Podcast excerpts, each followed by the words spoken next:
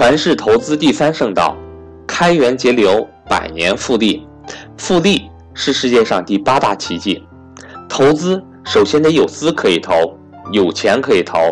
虽然我为子孙留下了一个家族基金，解决了资金的问题，但节约的美德是必须继续保持下去的。这个第一桶金横跨了三代人，从我爷爷到我父亲，再到我这一代，才艰苦的积累出来。从贫困的农民到指挥若定的投资家，从吃不饱到可以去追求自我价值，这个进化是如此的艰难。这不是某一个人的功劳，而是几代人的牺牲忍耐。这一切来之不易，望后人倍加珍惜。说不准，某些年以后，我们家族所有的财富因为历史的动荡、战争等不可抗的因素而失去，但精神是永远不会被夺走的。只要这种精神还在，家业的复兴终究会重新来临。我们家最大的财富不是拥有多少钱，而是人本身，是人的精神与意志。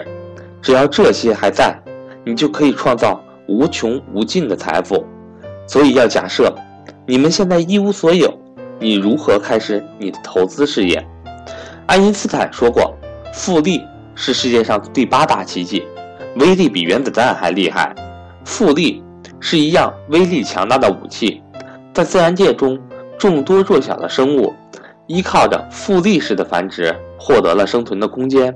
有些鱼类是非常弱小的，常常成为别的生物的粮食，但它们通过大量的繁殖，一条鱼可以一次产卵产卵上万颗。假如全部成活的话，后代再次产卵就变成上亿条。再繁殖就是万亿条。尽管它们处于食物链的底端，被各种生物捕食，但通过这种几何级数的繁殖，它们依然获得了生存的空间。这是大自然弱者的生存法则。在人类社会，底层人们要积累足够的财富，也必须依靠这种复利法则。假若你仅仅依靠劳力收入，仅仅依靠出卖你的个人能力获取报酬，那么很快。你的身体会被掏空，你的财富也无法有效的积累。作为普通的工薪阶层，大概我们二十岁开始工作，有了收入。随着经验的增长，我们在五十岁左右达到了人生的收入巅峰。但随着六十五岁退休之后，收入就出现断崖式的下跌，根本无法再依靠主动的收入来维持原有的生活水平。所以中国人有养儿防老的传统观念，实质上就是应对。这个收入断崖的情况，投资实质就是要将主动收入慢慢的转化过渡至被动收入。当你的被动收入超越了主动收入之后，你就可以从出卖时间及体力中解放出来，从而更好的实现自己更高的人生理想，也就是我们常说的追求财务自由。如果我们投资防老，又是怎样一种情况呢？请看以下加入了。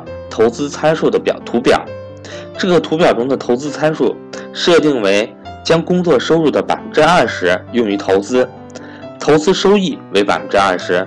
从图表可以看出，刚刚开始的时候投资收入微不足道，但它却像一颗种子，随着时间慢慢成长。投资被动的收入也会在四十五岁的时候超越主动收入，而且在你退休之后，投资的收入。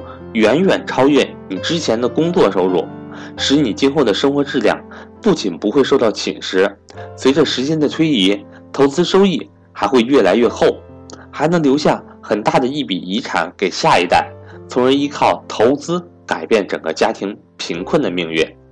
投资如同一颗种子，刚刚开始微不足道，但随着时间成长为参天大树，支撑起整个收入结构。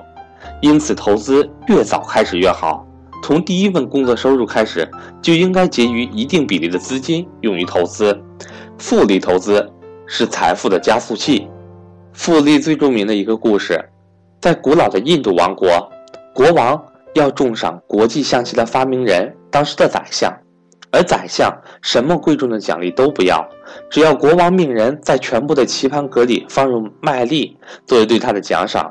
但放入麦粒时的规则如下：第一格内一粒，第二格内两粒，第三格内四粒，以此类推，每一格内都是前一格的两倍。国王笑了，认为宰相太小家子气，但等他知道结果后，他就笑不出声了。国王没有仔细思考，以为要求很小，于是就欣然同意了。但很快，国王就发现，即使将自己国库所有的粮食都给他，也不够十分之一。因为从表面上看，青年人的要求起点十分低，从一粒麦子开始，但是经过很多次的翻倍，就会迅速变成庞大的天文数字。